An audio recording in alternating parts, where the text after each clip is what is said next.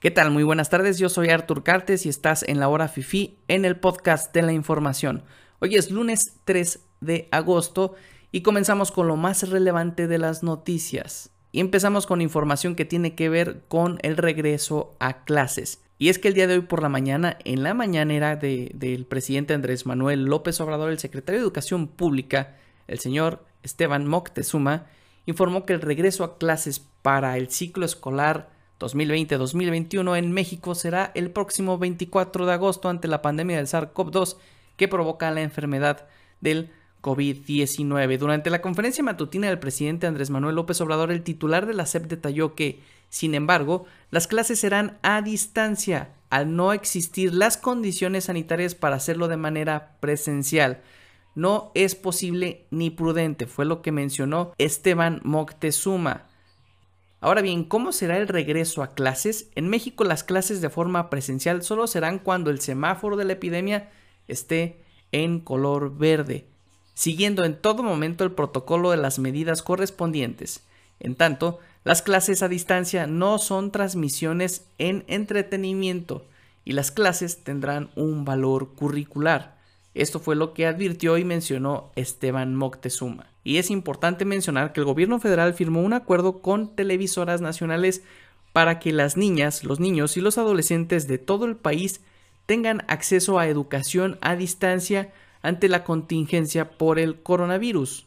El acuerdo fue con Televisa, TV Azteca, Imagen y Multimedios. Y es que realmente era de esperarse que esto sucediera ya que las condiciones, como lo dijo el propio secretario, no son las más adecuadas para que los alumnos salgan a la calle y vayan a la escuela.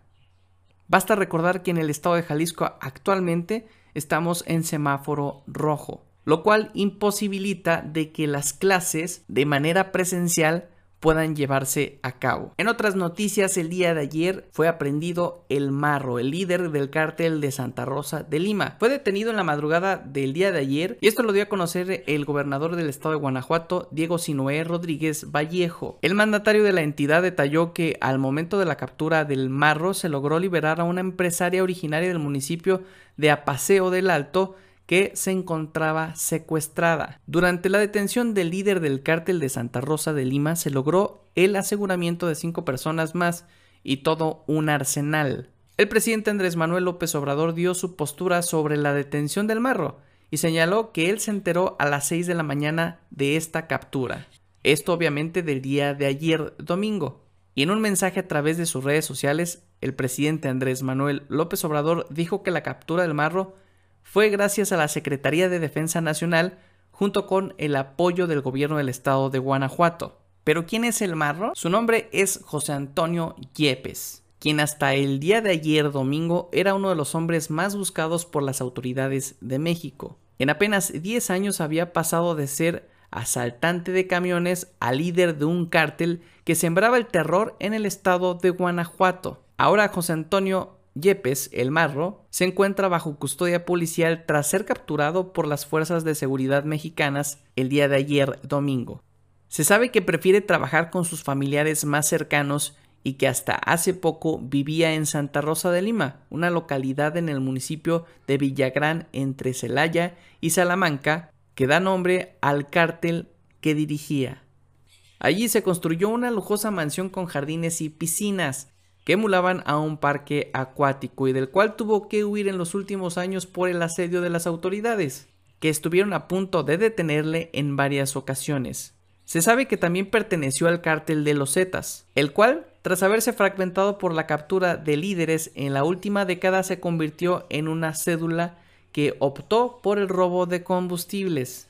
El marro es calificado como una persona violenta y narcisista, según los expertos que analizaron sus últimas apariciones en video. Esperemos que la detención de José Antonio Yepes traiga a la ciudad de Guanajuato paz, ya que en los últimos años se había convertido en, en un estado conflictivo y nada tranquilo en el país. Y también esperamos de que se haga realmente justicia y que este tipo de personajes no salgan de prisión pronto, que ahí se queden. Y en otra nota que creo que es bastante importante dar a conocer es que, pues nuevamente el señor Ricardo Salinas Pliego no sé si lo conozca, es el dueño de Televisión Azteca, vuelve a estar en el ojo del huracán por la polémica y es que una mujer reclamó el haber sido despedida de Fundación Azteca donde laboró por más de 18 años. Y es que a través de redes sociales, la usuaria identificada como Gloria Riojas decidió enfrentar al dueño de esta gran televisora luego de que el dueño de Grupo Salinas tuiteara una publicación sobre la misión que tiene la empresa, la prosperidad incluyente.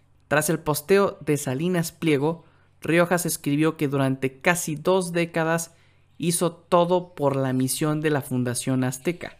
Sin embargo, la despidieron de sopetón y en plena crisis sanitaria provocada por el SARS-CoV-2 que provoca la enfermedad del COVID-19. Y al parecer, esto cayó mal en el ánimo del empresario, quien es asesor del presidente Andrés Manuel López Obrador, y quien de inmediato respondió a través de Twitter, diciendo que era una mala agradecida, su ex empleada, y que, de haberlo sabido, lo hubiese despedido antes. En respuesta, Riojas dijo que fue feliz durante el tiempo que colaboró en la fundación, pero no le pareció correcto la forma como había sido su despido.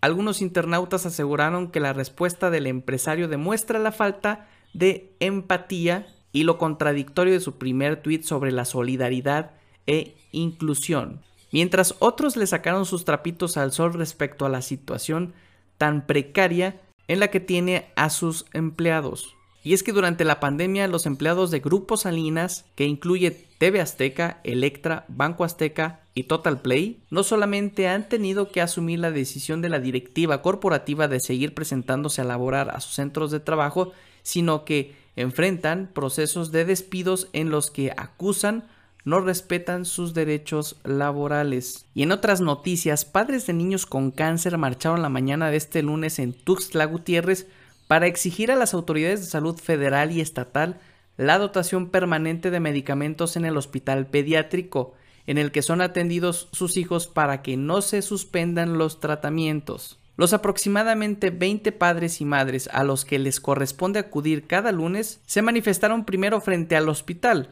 ubicado en la capital del estado, y luego marcharon hacia el monumento de Diana Cazadora situada en la misma zona oriente. Los manifestantes informaron que son 280 menores de todo el estado los que acuden al nosocomio a recibir tratamiento los diferentes días de la semana.